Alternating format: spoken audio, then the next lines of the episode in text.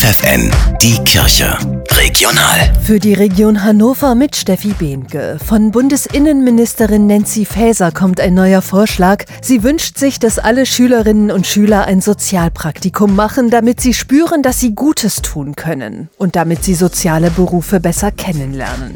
Am katholischen Gymnasium Mariano Josephinum in Hildesheim gibt es ein solches Sozialpraktikum schon lange, sagt Religionslehrerin Dörte Albrecht. Es ist immer wichtig, als Schüler und Schülerinnen ähm, außerhalb der Schule auch noch die Welt wahrzunehmen und nicht in diesem geschützten Rahmen zu bleiben. Und in dem Alter, im elften Jahrgang, kann man eben auch schon mal nach außen gehen und einfach auch Menschen sehen, die Hilfe bedürfen. Mit Menschen zu tun zu haben, die auf Hilfe angewiesen sind und ihnen auch helfen zu können, diese Erfahrung machen die Jugendlichen im Betriebspraktikum in der Regel so nicht, sagt Sebastian Genrich, Lehrer für Politik und Religion. Hier würde die Innenministerin mit ihrer Idee also offene Türen einrennen. Doch auch die Politik ist in der Pflicht, meint er. Ich glaube, dass da vor allem auf politischer Seite viel mehr getan werden müsste, um diese Berufe attraktiver zu machen. Das ist aber ein anderes Thema.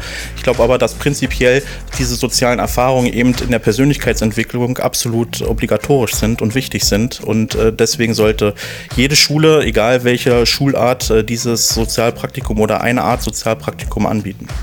Ein freiwilliges Jahr in Bolivien absolvieren, dazu lädt das Bistum Hildesheim junge Erwachsene zwischen 18 und 25 Jahren ein. Das Auslandsjahr beginnt nächstes Jahr im August. Interessierte können sich noch bis zum 15. Oktober bewerben.